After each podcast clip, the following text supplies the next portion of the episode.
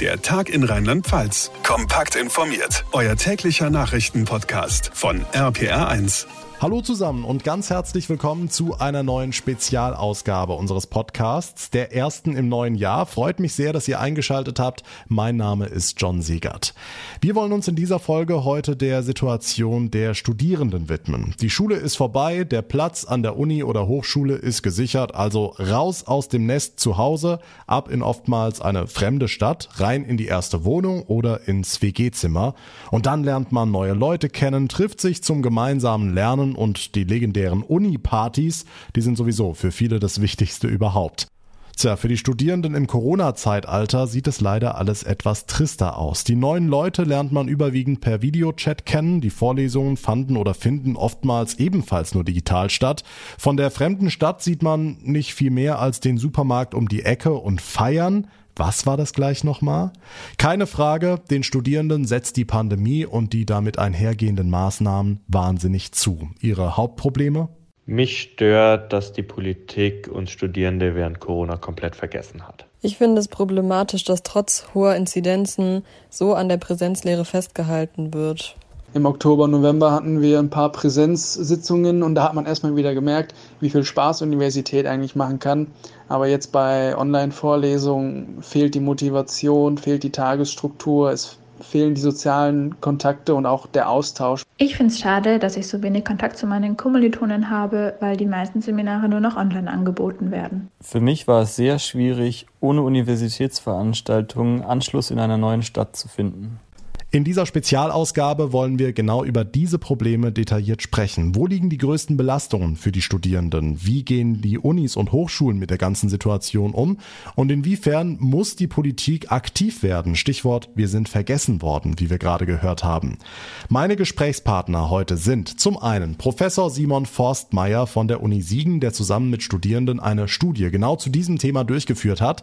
Er erläutert uns die Ergebnisse und zeigt auf, wie stark die Belastungen tatsächlich sind sind und vor allem, wie gegengesteuert werden kann, wie die Studierenden aus diesem Loch wieder rauskommen. Professor Stefan Wehner von der Uni Koblenz-Landau gibt uns einen Überblick darüber, wie die Unis und Hochschulen mit der schwierigen Situation umgehen. Auf der einen Seite die Vorgaben der Politik umsetzen und auf der anderen Seite den Studierenden ein vernünftiges Studium gewährleisten können. Und Stichwort Politik, wir sprechen mit Clemens Hoch, der als Wissenschaftsminister für die Unis und Hochschulen in Rheinland-Pfalz zuständig ist. Warum die Unis tatsächlich bei der Corona-Politik nicht ganz so stark in den Fokus genommen werden wie beispielsweise Schulen und Kitas, das erläutert er uns gleich selbst hier im Podcast.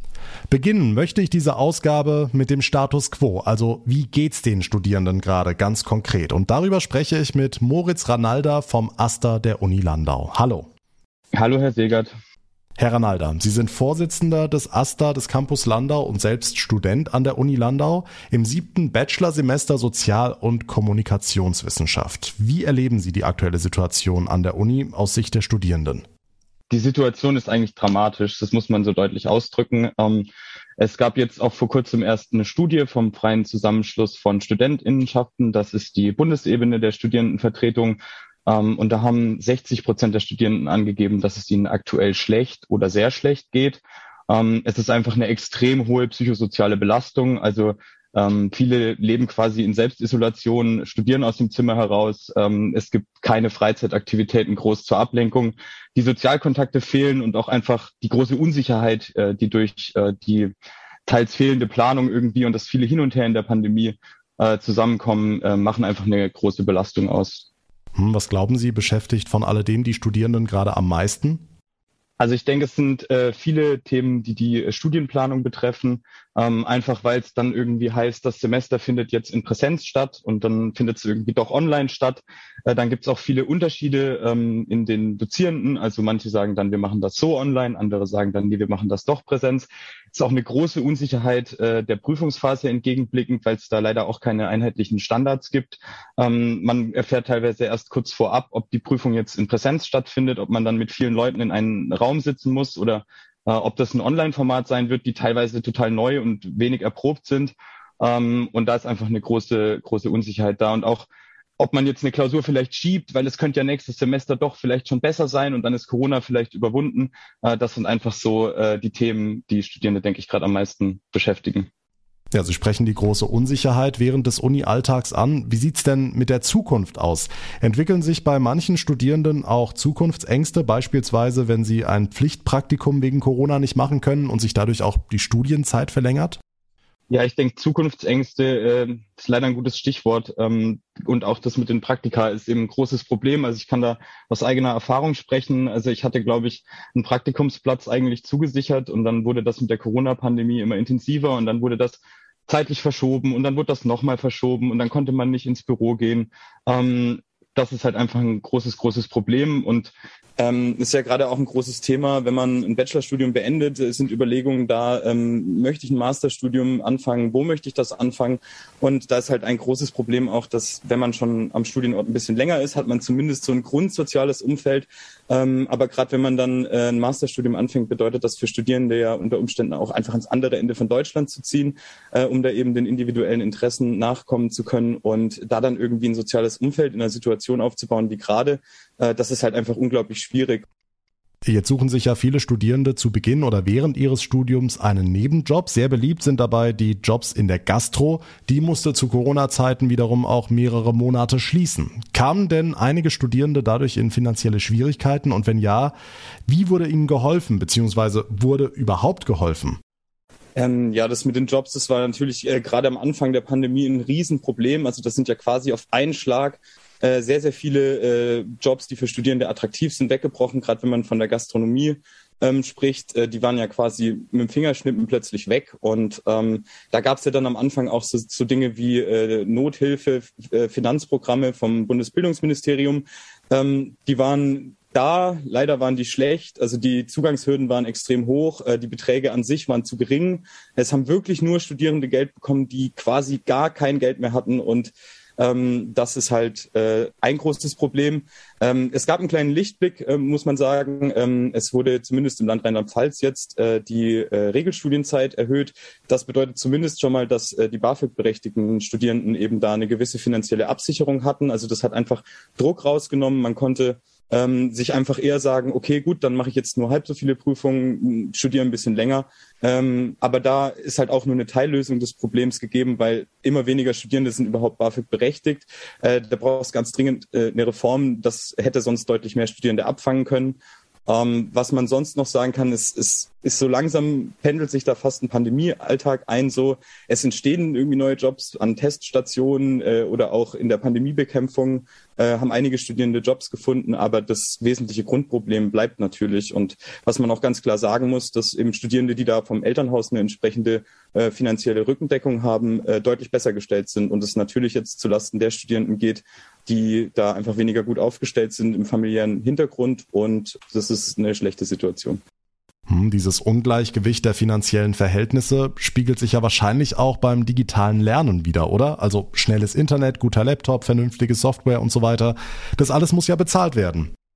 Hm, wenn ich irgendeinen alten Laptop habe, der ständig abstürzt, dann klar studiert sich irgendwie schlechter als jetzt mit einem 1000 Euro MacBook.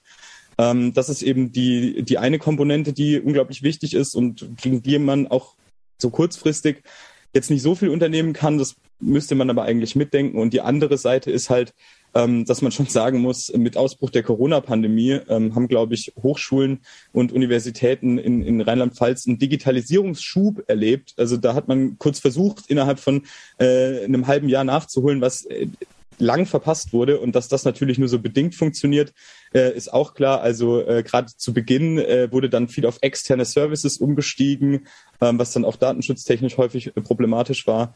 Ähm, also gerade die landeseigenen Dienste, die sind jetzt in der Pandemie gewachsen, müssen aber weiter ausgebaut werden. Ähm, und dann ist es halt auch auf Dozierendenseite eine Sache. Da gibt's dann häufig Jüngere, die sich gut auskennen mit Technik, die da bereit sind, irgendwie äh, äh kreative Formate umzusetzen. Und dann hat man aber auch teilweise einfach ähm, 15 Texte, die in irgendeinen Ordner hochgeladen werden. Ähm, das sind halt einfach große Unterschiede und ja, da ist auch noch viel Arbeit zu tun. Hat sich aber während der vergangenen zwei Jahre denn auch tatsächlich was verändert bzw. verbessert? Ja, also ich denke, man, man muss dazu sagen, dass äh, die Corona-Pandemie ja quasi, also diese ganzen Lockdowns und das war ganz kurz vorm Sommersemester 2020 und das war einfach das totale Chaos, also das auch nicht so richtig mit den Folgesemestern dann zu vergleichen, weil da mussten ja alle, also die ganze Gesellschaft, wie die Uni, wie die Politik, wie auch die Studierenden erstmal rausfinden, wie gehen wir mit der Situation um. Ähm, also das war definitiv das chaotischste Semester und ähm, alle waren aber so motiviert, das hat man auch bemerkt, so okay, wir müssen jetzt einmal kurz hier ähm, zusammenhalten und irgendwie gucken, die Situation zu meistern. Ähm, es sind aber auf jeden Fall auch Dinge äh, chaotisch geblieben, das muss man leider schon auch sagen. Also es ist halt eigentlich eben auch auf allen politischen Ebenen, sowohl landespolitisch als eben auch hochschulpolitisch, auf Seiten der Hochschulleitung ähm, ist es halt leider ähm, nicht so der Weg, dass man sagt, okay, das und das sind jetzt gute bewährte Lehrformate, die sollte man durchführen. Es wird viel Freiheit gelassen, das ist auf der einen Seite natürlich gut, ähm, aber es ist nach wie vor stark davon abhängig, in welchem Fachbereich, bei welchem Institut und sogar bei welchem Dozenten oder welcher Dozentin man eben studiert. Und das macht einfach große Qualitätsunterschiede in der Lehre. Und ähm, es ist halt einfach dieses Fahren auf sich. Das bringt die Pandemie natürlich auch bis zu einem gewissen Grad einfach mit sich. Ähm, aber das hätte man äh, an diversen Stellen auch über die letzten Semester definitiv ähm, besser regeln ähm, und auch besser vorab ähm, eben Wege ebnen, die man dann gehen kann. Äh, das hätte man besser machen können. Und ja, da ist auf jeden Fall Nachbesserungsbedarf. Okay, kommen wir auf die Belastung der Studierenden zurück. Haben Sie als Student denn Tipps, wie man mit der aktuellen Situation umgehen sollte, sich helfen könnte? Also ich denke, was sich auf jeden Fall ähm, auch gezeigt hat jetzt in der Pandemie, ähm, gegenseitige Unterstützung. Also die Studierenden sind, glaube ich, in so einer gewissen Form schon auch ähm, zusammengerückt. Also ähm, gerade auch, wenn es irgendwie darum geht, sich bei äh, Problemen im Studium gegenseitig zu unterstützen, auch wenn der Kontakt fehlt, ähm, kann das eben auch ähm, psychisch unterstützen, wenn man sich dann da gegenseitig aufbaut und einfach ähm, sich solidarisch zeigt mit anderen Studierenden. Ähm, das ist auf jeden Fall ein Punkt. Ähm, noch dazu, also jetzt gerade wenn es so um Vereinsamung geht, wenn man neu am Studienort ist, ähm, ist auf jeden Fall auch immer äh, hilfreich, äh, einfach mal zu gucken, was, was gibt's bei den Fachschaftsvertretungen für Angebote. Die haben oft irgendwelche Kennenlernen-Sachen. Äh, das ist halt online immer äh, ein bisschen weniger spaßig als in echt, aber da gibt's schon auch irgendwie kreativ umgesetzte Formate. Natürlich auch wir vom Asta äh, und auch viele andere Asten ähm, kümmern sich da in irgendeiner Form drum, dass man wenigstens so ein, so ein bisschen einen Anknüpfungspunkt und ein Ankommen am Studienort ermöglicht, ähm, wo man dann irgendwie auch Kontakte knüpfen kann und Hilfe bekommt. Ähm, genau. Hm, Gibt es denn auch Hilfsangebote seitens der Hochschulleitung? Ähm, ja, da muss man äh, als erstes eigentlich ganz klar sagen, dass das unglaublich stark vom Studienort abhängt. Also das ist halt wieder das, was ich meinte, dass da politisch ähm, wenig äh, Entscheidungen getroffen wurden, deswegen ähm, sehr universitätsabhängig. Und also bei uns ist es jetzt so, dass es äh, durchaus Angebote gibt, äh, die aber sich meistens so oft auf das Wichtigste und auf das Organisatorische und äh, das Fachliche quasi konzentrieren. Also es gab dann digitalisierte Formate, äh, von Orientierungsmessen, Orientierungswochen, äh, Stundenplan, Unterstützung, diese ganzen klassischen Dinge zum Studienstart. Ähm, da haben wir aber auch als AStA durchaus schon äh, unseren Teil dazu beigetragen. Ähm, es gibt jetzt nicht so direkt irgendwie soziale Vernetzungsangebote von der Universität. Also ähm, das ist eher so das Wichtigste. Es gibt allerdings äh, vom Studierendenwerk eben so psychosoziale und auch äh, für finanzielle Probleme Beratungsangebote. Ähm, die sollen jetzt auch äh, weiter ausgebaut werden noch und ähm, das wäre so eine Anlaufstelle, die zumindest so ein bisschen an der Universität mit dranhängt. Immerhin. Fühlen Sie sich denn generell vor dem Hintergrund der Corona-Pandemie von der Universität gut betreut? Oder anders gefragt, wie ernst nehmen Ihrer Meinung nach Hochschulleitung und Landespolitik die aktuelle Situation der Studierenden? Ja, das ist, äh, finde ich, eine, eine sehr wichtige und interessante Frage. Da gibt es zwei Komponenten. Äh, an und für sich, äh, Corona wird natürlich super ernst genommen und auch jetzt die gesundheitliche Gefahr, die konkret davon ausgeht und auch ja die gesamtgesellschaftliche Gesundheitsgefahr, die wird auf jeden Fall gesehen, äh, sowohl in Politik als auch ähm, auf Leitungsebene der Hochschule. Ähm, was unserer Ansicht nach wesentlich und deutlich zu kurz kommt, ist eben ähm, die Auswirkungen. Also äh, die werden auf jeden Fall nicht ernst genug genommen. Also gerade auch ähm, die psychischen Belastungen für Studierende, die Hindernisse, die im Studium entstehen. Ähm, da heißt es dann oft, na ja, Sie können die Vorlesung ja irgendwie online schauen. Also das wird ein bisschen klein geredet und es, es wird sich oft zurückgezogen auf, na ja, wir haben alle eine gesellschaftliche Sondersituation, aber äh, gerade durch diese hohe, durch dieses hohe Ausmaß an Isolation und und ähm, ist einfach für Studierende die Belastung größer als jetzt unter Umständen für Leute, die einfach einen Job haben und da zumindest so grundlegende Sozialkontakte irgendwie gegeben sind. Ähm, und das wird leider nicht gesehen. Und äh, da haben wir uns auch die letzten äh, drei Semester sehr den Mund fusselig reden müssen. Ähm, und äh, Einsicht besteht da auch nur in, in Teilen. Wenn Sie einen Wunsch frei hätten, was würden Sie sich von der Hochschulleitung bzw. der Landespolitik wünschen? Ähm, also zum einen, dass äh, unter Einbeziehung natürlich von, von allen Statusgruppen, die es an Universitäten so gibt, äh, dass, dass man sich da äh, austauscht und dann aber eben nach einem Austausch auch verbindliche Entscheidungen trifft und dass man sagt, wir haben uns gemeinsam darauf geeinigt, dass wir jetzt äh, diesen oder jenen Weg gehen wollen, äh, um da einfach ein bisschen mehr ähm, Gleichheit äh, zu schaffen unter den unterschiedlichen Studiengängen und unter den unterschiedlichen Instituten. Ähm, und äh, wenn ich dann an, an die Politik denke, äh, denke ich, ist es unglaublich wichtig, äh, jetzt eben vorzubereiten. Also ich meine, wir werden wahrscheinlich die Akutphase des Coronavirus irgendwann überwunden haben, aber das wird uns für immer begleiten und äh, Hochschulen und Universitäten müssen da dringend, dringend, dringend gut aufgestellt werden. Da geht es um Lüftungsanlagen, da geht es einfach um unterschiedlichste Dinge, die auch Geld kosten werden, um äh, das universitäre ähm, Leben wieder so zu gestalten, dass auch mit einem Coronavirus ein Sozialleben möglich ist und dass der Campus nicht mehr nur Bildungsstätte ist, äh, weil das ist aktuell gerade einfach ein Notbetrieb, sondern dass der Campus auch wieder seine sozialen Funktionen erfüllen kann, dass Studieren einfach wieder mehr ist als Lernen. Das ähm, muss einfach gegeben sein, weil gerade, wo wir es vorher von den Erstsemestern hatten, ähm, es ist kein richtiges Studieren, es ist Lernen, aber gerade auch der Abkapselungsprozess vom Elternhaus und dieses richtige Erwachsenwerden, sich zurechtfinden, ähm, da muss die Uni wieder hinkommen, dass das möglich ist und dass das Teil des Studierens äh, wieder wird. Hm, und die abschließende Frage, was würden Sie sich von der Gesellschaft wünschen? Für uns äh, als Studierendenvertretung ist es einfach irgendwie wichtig, dass von der gesamten Gesellschaft gesehen wird, äh, wir als äh, Statusgruppe der Studierenden, wir haben gerade zu Beginn der Pandemie, wenn ich da an Landau denke, hier gab es Einkaufsservices, hier gab es Hilfsservices, als es hieß, man muss Risikogruppen schützen, da sind Studierende aktiv geworden. Wir haben äh, die etwas ältere Belegschaft an der Tafel hier äh, ersetzt durch Studierende und wir haben uns da solidarisch gezeigt und äh, haben unseren Teil dazu beigetragen und äh, haben nicht das Gefühl, dass äh, die Politik oder auch der äh, Rest der Gesellschaft da das so sieht, dass Studierende einfach so ein bisschen äh, die vergessene Gruppe in der Pandemie sind. Und äh, da würden wir uns einfach ähm, wünschen, dass das jetzt so in den hoffentlich Endzügen der Pandemie und auch nach der Pandemie, dass das einfach ein bisschen gesehen und äh, auch gewürdigt wird und genau, dass äh, das irgendwie anerkannt wird. Moritz Ranalda vom Aster der Uni Landau. Vielen Dank für die sehr detaillierten Einblicke und Ihnen alles Gute. Tschüss und vielen Dank, Herr Segert.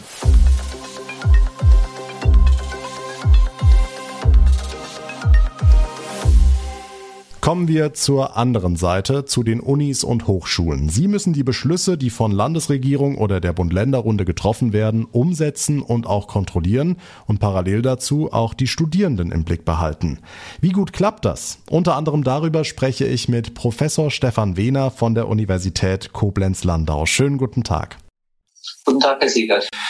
Herr Wiener, fangen wir vielleicht mal ganz allgemein an. Wie ist denn der aktuelle Stand an Ihrer Uni? Wie kommen Sie als Hochschule mit Corona im Moment klar? Also es ist so, dass die Universitäten natürlich unter Corona genauso leiden wie der Rest der Gesellschaft und es auch hier Herausforderungen gibt. Für uns als Universität kommen manche noch spezifisch dazu, weil wir eben in den Corona-Verordnungen die meiste Zeit Sonderregelungen hatten. Also in den Hochschulen gilt ja schon seit dem letzten Jahr 3G und das gilt jetzt durchgängig für die Lehre und auch für Prüfungen. Wie funktioniert das? Kriegen Sie das mit? Ähm, Gibt es da Schwierigkeiten? Wir hatten den Fall in Bingen, wo jemand, äh, ein Student gegen diese 3G-Regelung geklagt hatte. Wird es bei Ihnen akzeptiert? Also die Mehrzahl der Studierenden akzeptiert es und befürwortet es auch ausdrücklich. Äh, es gibt auch Einzelne, die kritisch dazu stehen, aber insgesamt wird es akzeptiert und auch dann äh, Erfolg, also auch durchgeführt und eingehalten. Wie ist der Stand ähm, Präsenzlehre und digitale Semester bei Ihnen? Ist das im Moment immer noch äh, digital im Vordergrund oder haben Sie wieder vermehrt auf Präsenz umgestellt? Also in diesem Wintersemester war die Prämisse eigentlich bereits ein Präsenzsemester durchzuführen und das haben wir umgesetzt, wie auch die meisten anderen Universitäten, als ein hybrides Semester. Das heißt, bei uns hatten die Lehrenden die Wahl, ob sie es in Präsenz, Hybrid, also Wechsel zwischen digital und Präsenz oder als Präsenzveranstaltung machen möchten. Aktuell ist es so, dass jetzt gegen Ende des Semesters mit der aktuellen Situation einige der Hybridveranstaltungen jetzt mehr ins Digitale wandern. Aber insgesamt gibt es das ganze Semester bereits durchgängig Präsenzveranstaltungen. Okay.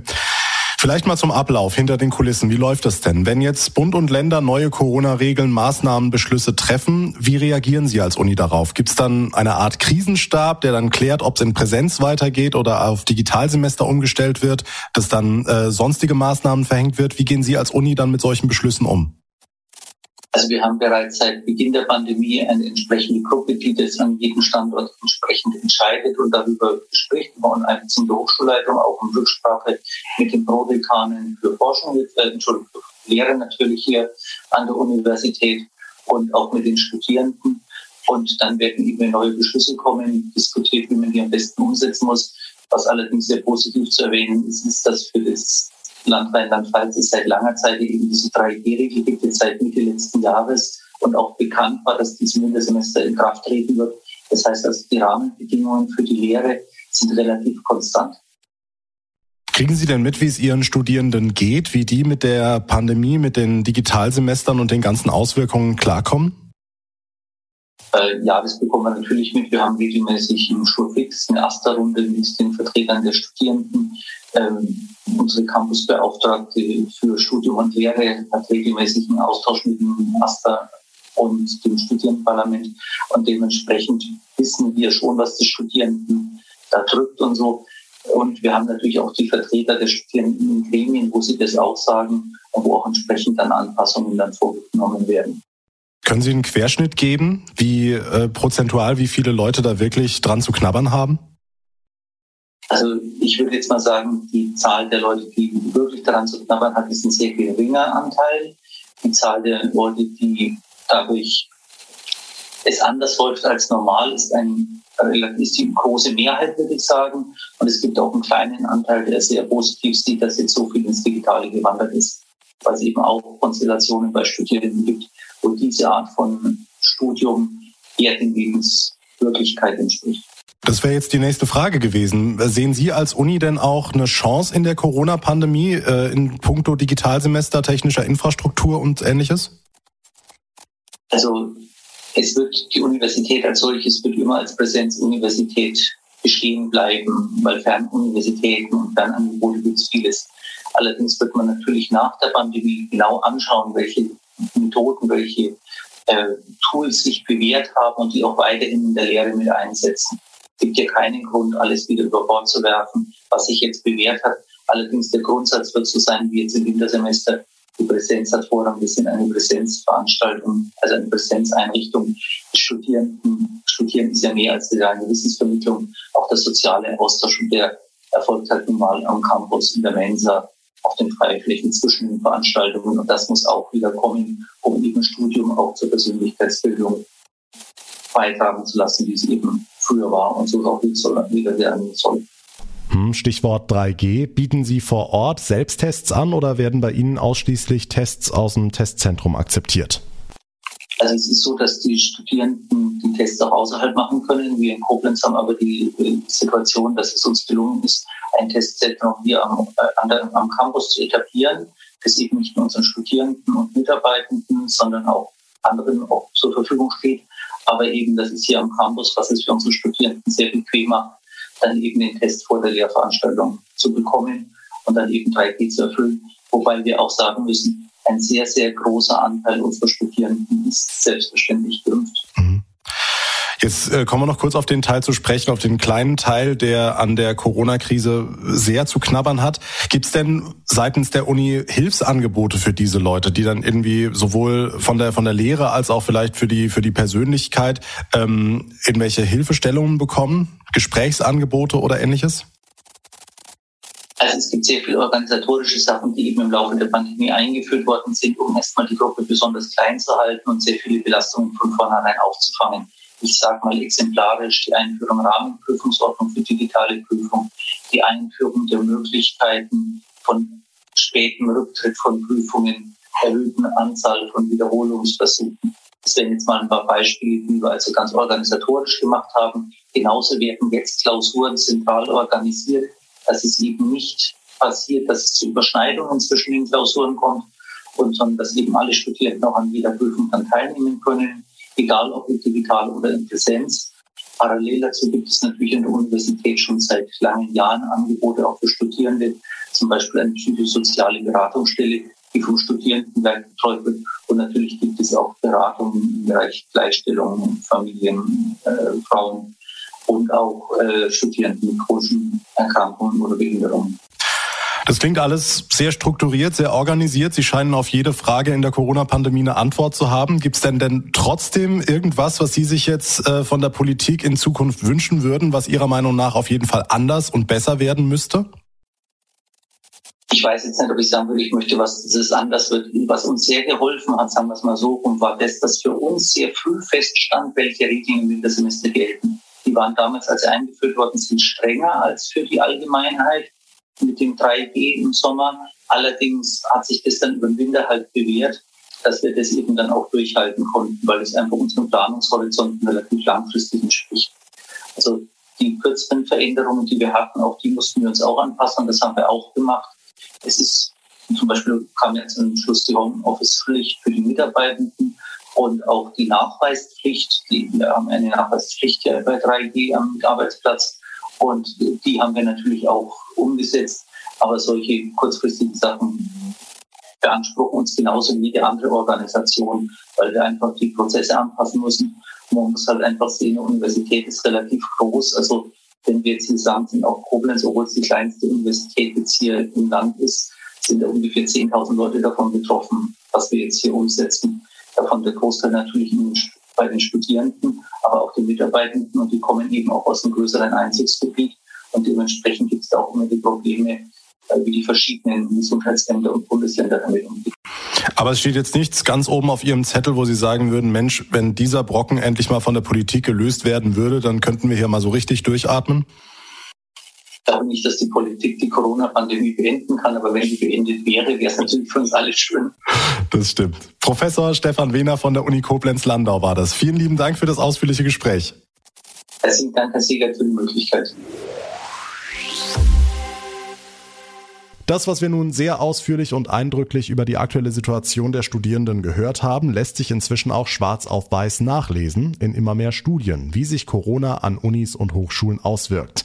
Ein Mann, der genau eine solche Studie angefertigt hat, ist Professor Simon Forstmeier von der Uni Siegen. Schönen guten Tag. Guten Tag, Herr Siegert. Herr Forstmeier, Sie haben diese Studie während der letzten Monate gemeinsam mit Studierenden der Uni Siegen durchgeführt. Erzählen Sie mal kurz, worum ging es da genau?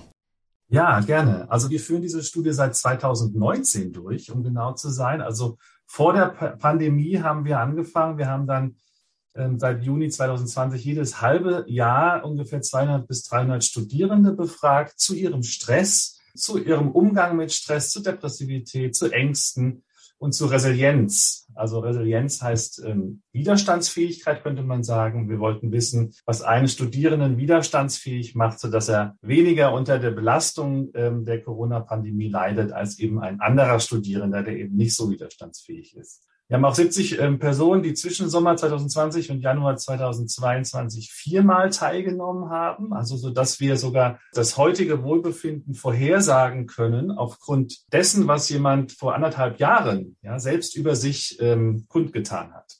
Okay, wie sehen die Ergebnisse aus? Wie stark sind die Studierenden derzeit belastet?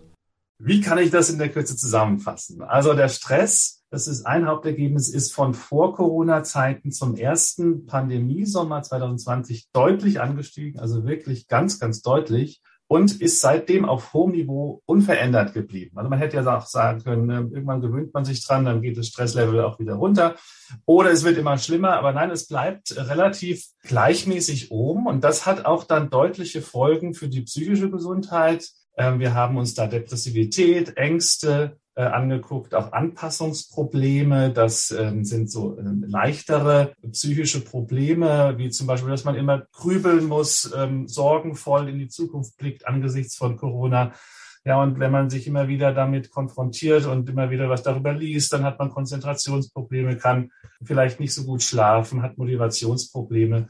Ähm, und, und häufig beginnen äh, klinische Depressionen mit Anpassungsproblemen. Deshalb haben wir uns das erstmal besonders angeschaut. Und äh, da bin ich auch schon bei einem Punkt, was mich besonders betroffen gemacht hat. Ähm, Vor Corona hat man ähm, schon geschaut in einer repräsentativen großen Stichprobe, wie häufig sind solche Anpassungsprobleme in der Gesamtbevölkerung. Da hat man zwei Prozent gefunden. Also zwei Prozent aller Personen in Deutschland haben Anpassungsprobleme vor Corona gehabt. Jetzt am Anfang der Pandemie waren das bei unseren Studierenden sechs Prozent, also hat sich verdreifacht. Vor einem halben Jahr waren das neun Prozent.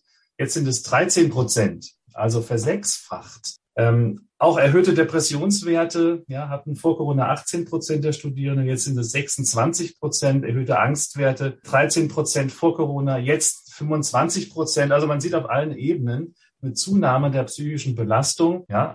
Und wie verhält sich das? Also betreffen die psychischen Belastungen einen sehr großen Teil der Studierenden oder eher einen kleineren Teil? Der größte Teil der Studierenden kommt relativ gut durch. Ja, also 80, 90 Prozent ähm, von den Zahlen ähm, hat keine äh, große, ähm, große psychisches Leiden, aber äh, um die 10 bis, bis 20 Prozent, ähm, bei denen das nicht der Fall ist, die Anpassungsstörungen, depressive Symptome haben, mache ich mir Sorgen. Hm, Wenn es jetzt ganz akut wird, wie können sich Studierende selbst helfen, selbst aus diesem Loch rausziehen? Ja, also das, das haben wir uns sogar auch genauer angeguckt. Äh, also solche Strategien, um sich selbst helfen zu können, das fassen wir mit dem Begriff der Resilienz zusammen. Und wir haben gesehen, je mehr Resilienz jemand im Sommer 2020 hatte, also wo man ja sozusagen erst ein paar Monate sozusagen mit der Pandemie zu tun hatte, desto weniger belastend erlebt er heute die Corona-Pandemie, desto weniger Depressivität, Angst, Anpassungsprobleme hat er heute anderthalb Jahre später. Also Resilienz hat langfristig wirklich eine, eine stark nachhaltige Wirkung. Gut, aber da muss ich ja erstmal hinkommen. Also wie baue ich Resilienz überhaupt auf? Ich sage Ihnen mal die vier wichtigsten Resilienzfaktoren, die wir gefunden haben. Und die können dann natürlich auch akut helfen. Das eine ist Selbstwirksamkeit. Also äh, das ist die Überzeugung, dass ich selbst ähm, ja mit dem, was mich ausmacht, mit meinen Stärken es schon irgendwie hinkriege. Ja? Ähm, Erholungsfähigkeit ist das Zweite, also sich wieder aufrappeln können, nicht, nicht, nicht liegen bleiben, wenn man äh, äh, leidet, sondern daran glauben, dass man auch, äh, dass es auch wieder besser wird. Ähm, das Dritte ist die Fähigkeit, jemandem sich anzuvertrauen. Also Bindungsfähigkeit sagen wir auch dazu. Also das scheint ganz wichtig zu sein. Das ist, hat eine hohe Prognose Fähigkeit äh, auf das Wohlbefinden heute. Also wenn wir jemanden haben, nicht einfach nur einen Freund, sondern wirklich einen guten Freund, dem wir uns anvertrauen können, auch mit all dem Leid, ja, das, das ist super gut. Und das vierte ist die Fähigkeit, zwischen mehreren Bewältigungsstrategien hin und her zu wechseln. Also wir haben ja, wir können ja mit verschiedenen Strategien äh, Stress bewältigen. Also ich sage mal zwei ganz typische. Eins ist soziale Unterstützung einholen, ja, sich unterhalten mit jemandem, der mir gut zuredet. Ein anderes ist, ähm, die Situation anders zu interpretieren, positiver zu interpretieren, vielleicht zu gucken, ähm, was kann ich denn in der Situation anders machen? Nicht mir sagen, ach, wie schrecklich, ich krieg das nicht hin, sondern in welcher Hinsicht könnte ich vielleicht gestärkt daraus rausgehen, also sozusagen etwas umdenken. So, das sind zwei Strategien. Das Beste ist, man hat beide Strategien drauf und kann flexibel ja, einmal die eine, einmal die andere Strategie einsetzen. Das ist so eine flexible Bewältigungsfähigkeit, denn vielleicht ist ja mal, ne, wenn wir gut darin sind, soziale Unterstützung einzuholen, vielleicht ist ja mal unsere beste Freundin und auch unsere zweitbeste Freundin und die drittbeste Freundin nicht verfügbar, dann wären wir ganz schön traurig, wenn wir nur diese Strategie drauf haben. Also deshalb umwechseln können und das ist auch etwas, was wir langfristig trainieren. Ja, also unsere, unser Repertoire an Bewältigungsstrategien immer mehr erweitern. Okay, gucken wir in die Zukunft. Wie wird es Ihrer Meinung nach weitergehen? Angenommen, die Pandemie beschäftigt uns noch ein paar Monate, vielleicht sogar Jahre. Die Politik baut ja schon für die nächste Welle im kommenden Herbst vor. Werden die Bewältigungsprobleme, die Anpassungsprobleme weiter steigen? Das glaube ich nicht. Also da, äh, das sehen wir ja auch in dieser und in vielen anderen Studien, dass Menschen nicht nur ähm, Stress erleben können, sondern eben auch sehr resilient sind. Und was wir jetzt zum Beispiel auch sehen, ähm, also die Belastung nimmt zwar zu, aber auch ähm, die sozialen Fähigkeiten nehmen zu. Das ist ganz interessant. Also mit zunehmendem, ja, zunehmender Pandemie ähm, wird die Strategie soziale Unterstützung zu nutzen immer mehr genutzt. Das ist ganz interessant. Ja, und wir sehen auch, dass die Wahrnehmung einer inneren Stärke zugenommen hat. Also ja, mir geht's ähm, schlecht, aber irgendwie, also habe ich schon so weit geschafft. Es ist doch irgendwie ein Ausdruck davon, dass ich, dass ich es hinkriege, dass ich stark bin. Wusste ich vorher gar nicht so genau, ja. Also so diese positive Wahrnehmung, die nimmt auch zu. Also deshalb würde ich sagen, langfristig werden die meisten Studierende da rauskommen, auch mit gestärkten digitalen Fähigkeiten, ja, mit gestärkten sozialen Fähigkeiten. Aber ich komme nochmal zurück auf diese 10 bis 20 Prozent, ähm, die eben nicht ausreichend diese Fähigkeiten haben, die besonders leiden. Äh, die werden länger brauchen, sich aufzurappeln. Und diesen Studierenden wünsche ich dann, dass sie sich Hilfe holen, äh, beispielsweise in der Studierendenberatung oder in der Psychotherapie. Gibt es denn eine Art Fürsorgepflicht der Unis oder ist da wirklich jeder auf sich selbst gestellt? Ja, also ich glaube schon, dass die Universitäten eine Fürsorgepflicht haben. Sie haben ja auch immer wieder ähm, ihre Corona-Regeln an die aktuellen Vorgaben des, der Landesregierung angepasst und ähm, beispielsweise ja zu Beginn des Wintersemesters, dieses aktuellen Wintersemesters im Oktober 2021, war es der Universitätsleitung sehr wichtig, ähm, nicht einfach wieder digitale Lehre durchzumachen, sondern Präsenzveranstaltungen zu kombinieren mit digitalen Veranstaltungen, weil, weil klar war, ähm, das fehlt den Studierenden. Ja. Damit eben die soziale Komponente wieder in das Studium äh, kommt. Das hat bis kurz vor der Weihnachtszeit auch gut geklappt. Dann musste wegen der steigenden Inzidenz wieder auf digitale Lehre umgestellt werden. Das ist das eine, aber ich glaube, Sie haben noch was anderes angesprochen. Genau, wie sieht's denn mit den Beratungsangeboten der Universitäten aus? Ja, ähm, das gibt es. Also das ähm, gibt es, ich denke, an allen Universitäten, Studierendenberatung. Viele Unis haben auch eine psychotherapeutische Hochschulambulanz. Ähm, ja, hier könnte, wenn ich mir was wünschen dürfte, ja, dann würde ich sagen, da könnten die Universitäten noch proaktiver zusätzliches Personal finanzieren weil die personalen Ressourcen sind ähm, in der Studierendenberatung, auch in der Hochschulambulanz, wo man Psychotherapie kriegt, chronisch knapp.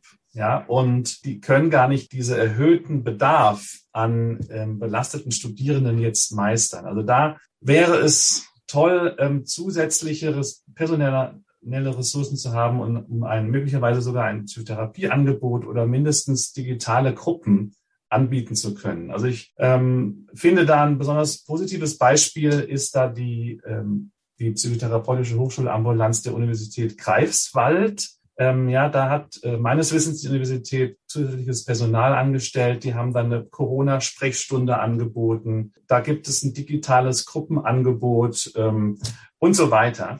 Also da da kann man sicher ähm, noch mehr machen, aber da hat es dann eben was mit Geld zu tun und da wissen wir, da sind die Ressourcen knapp. Abschließende Frage, Herr Professor. Was würden Sie den Hochschulen und Universitäten raten, wie sie den Studierenden helfen können? Ja, ich, ich würde sagen, ähm, die Universitäten sollten dabei bleiben, sozusagen das Augenmaß zwischen ähm, Infektionsschutz, aber diesem sozialen Bedürfnis von Studierenden, der eben jetzt inzwischen sehr groß ist, abzuwägen. Und das andere ist psychosoziale Unterstützungsangebote wie ähm, wie Studienberatung, wie Psychotherapie mehr anbieten und da heißt es dann eben auch mehr finanzieren. Sagt Professor Simon Forstmeier von der Uni Siegen. Er hat eine Studie zur Situation der Studierenden durchgeführt. Vielen Dank, dass Sie heute mein Gast waren. Ja, vielen Dank, Herr Segert. Einen schönen Tag noch.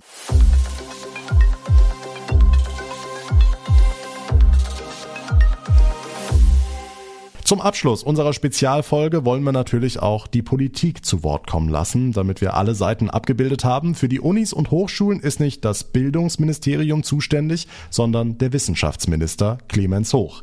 Herr Hoch, wir haben es gehört, ein Kritikpunkt der Studierenden lautet, dass es eben keine einheitlichen Regeln an den Unis gibt, also wann auf Online-Semester umgestellt oder die Teilnehmerzahl in Vorlesungen begrenzt werden muss. Ist das tatsächlich so? Fehlt eine einheitliche Linie? Also wir haben in Rheinland-Pfalz ein paar klare Leitplanken für unsere Universitäten und Hochschulen, die heißen 3G, damit wir möglichst viel Teilhabe für junge Menschen haben, auch studieren zu können, unabhängig vom Impfstatus. Und die heißt Maskenpflicht, auch bei Prüfungen. Das ist sehr anstrengend für junge Leute, aber das ist der Rahmen, in dem bisher Hochschule ganz gut funktioniert. Wir haben im vergangenen Sommer mit den Präsidentinnen und Präsidenten entschieden, dass wir den Hochschulen überlassen, wie sie ihre Lehrveranstaltungen, ihre Seminare planen. Das ist nicht landeseinheitlich möglich. Wir haben ganz unterschiedliche Hochschulen mit über 30.000 Studierenden hier in Mainz und mit unter 3.000 Studierenden in Bingen oder in Worms. Und die haben ganz unterschiedliche Veranstaltungen. Manche müssen eher Seminare machen in kleinen Gruppen oder auch haptisch arbeiten wie in den Naturwissenschaften. Andere studieren Jura und die haben große Vorlesungen, die auch gut digital funktionieren. Und außerdem haben wir natürlich auch Lehrende, auf die wir Rücksicht nehmen müssen. Da gibt es auch vulnerable Gruppen oder mehr Sorgen, auch den Wunsch, die eine oder andere Vorlesung ins Homeoffice verlegen zu können. Und deswegen bin ich eigentlich sehr froh, wie das in Rheinland-Pfalz an den Hochschulen funktioniert. Also ist es schon gewollt, dass sich Unis und Hochschulen da selbst organisieren und eben keine strikten einheitlichen Vorgaben bekommen? Ja, wir haben unseren Hochschulen den Rahmen vorgegeben, der einen guten Infektionsschutz bei den Hochschulen bietet. Wie der genau ausgestaltet wird, entscheiden die Hochschulen in ihrer Hochschulautonomie und zwar ganz unterschiedlich im Land. Und es funktioniert bisher sehr gut. Und trotzdem stimmt da auch, Studieren ist jetzt nicht so möglich wie vor der Pandemie und das ist auch sehr belastend für Studierende, aber auch für Lehrende. Das wäre jetzt die nächste Frage. In den Beschlüssen der Landesregierung oder auch von Bund und Ländern stehen Schulen und Kitas oftmals im Fokus. Da wird klar gesagt, diese Einrichtungen müssen offen bleiben. Das Recht auf Bildung ist ganz, ganz wichtig. Täuscht da der Eindruck, dass Unis und Hochschulen bei den ganzen Beschlüssen so ein bisschen hinten runterfallen, weil Studis älter sind oder sich selbst organisieren können mit digitalem Lernen und so? Also wir als Ministerium für Wissenschaft und Gesundheit, und das ist ja in dieser Pandemie die perfekte Kombination, haben einen sehr klaren Blick auf die Studierenden und sehen, dass das große Herausforderungen sind. Aber wir tun da, was wir können. Wir sagen, natürlich hat Präsenzlehre Vorrang, aber es geht auch um Infektionsschutz und da finden die Hochschulen und Universitäten einen guten verhältnismäßigen Ausgleich. Aber wir kümmern uns auch darum, dass Studierende keine Nachteile erleiden, obwohl es für sie gerade sehr, sehr schwer ist. Wir haben am Dienstag im Ministerrat deshalb gesagt, wir machen wieder ein Nullsemester, also wir verlängern die Regelstudienzeit, damit es keine Nachteile zum Beispiel beim BAföG gibt oder bei den zeitlichen Vorgaben für Abschlussarbeiten. So wollen wir sicherstellen, dass Studierende auch in der Pandemie einen Studienerfolg haben können, auch wenn für mich persönlich und für das ganze Ministerium und diese Landesregierung gilt, uns ist klar, das ist nicht das Studieren, wie wir es uns vorstellen. Studieren ist mehr als Wissensvermittlung. Da geht es auch um soziales Leben, auch an den Hochschulen am Campus. Und da freuen wir uns, wenn das bald wieder möglich ist. Ja, Im Moment geht das eben genau nicht und das setzt den jungen Leuten natürlich besonders zu. Fremde Stadt, kleine Bude, dann sitzt man da vorm PC und lernt und außer vielleicht zu den Leuten in der WG hat man nicht so wirklich Kontakt zu anderen Studis. Ja, die Kontaktarmut, die gerade überall auftritt, die belastet natürlich junge Menschen ganz besonders und vor allem Studierende. Häufig haben wir Menschen im zweiten oder dritten Semester, die waren noch kaum an dem Studienort. Die haben keine Kommilitoninnen und Kommilitonen kennengelernt, die kennen keine Lerngemeinschaften. Das ist nicht das, was wir uns vorstellen. Im Moment geht unter Corona nicht mehr, weil das Einzige, was wirklich effektiv hilft, ist Abstand und Maske. Und dann gehört eben auch Distanzunterricht an den Hochschulen dazu. Aber wir haben ganz klar einen Blick darauf, dass wir so schnell wie möglich wieder dahin kommen wollen, so viel Präsenzlehre, wie es irgend geht. Denkt das Land denn drüber nach, die Studierendenwerke aufzustocken, um beispielsweise die psychosoziale Beratung auszubauen?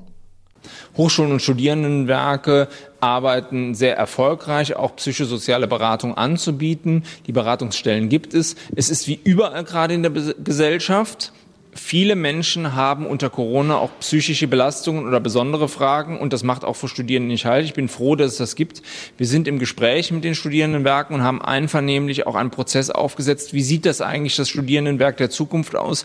Wie müssen wir uns da aufstellen? Weil in der Vergangenheit war es ja eher so, dass Studierende, Studierendenwerke für den Wohnraum der Studierenden, für die Verpflegung der Studierenden zuständig war.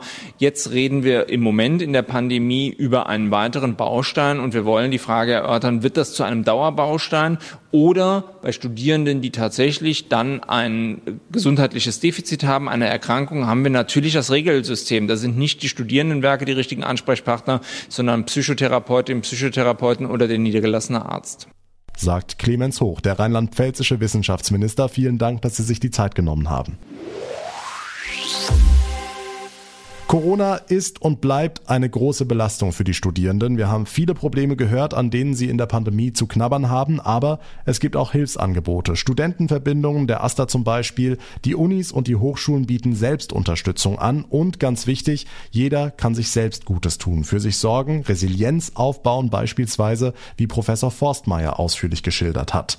Wie geht es euch in der aktuellen Situation? Wie erlebt ihr die Pandemie? Was sind eure größten Baustellen? Was müsste eurer Meinung nach anders laufen im Corona-Management? Und was hat euch geholfen? Wart ihr vielleicht auch mal ganz unten, seid aus diesem Tief wieder rausgekommen? Wenn ja, wie? Schreibt mir euer Feedback gerne per Mail oder per Instagram. Da haben wir euch wie immer weitere Infos zum heutigen Spezial online gestellt. Alle Links und Kontaktmöglichkeiten findet ihr in der Folgenbeschreibung. Mein Name ist John Segert. Ich bedanke mich ganz herzlich für eure Aufmerksamkeit, für euer Interesse Interesse. Wir hören uns dann in der nächsten Ausgabe wieder. Bis dahin eine gute Zeit und vor allem bleibt gesund. Der Tag in Rheinland-Pfalz, das Infomagazin, täglich auch bei RPR1. Jetzt abonnieren.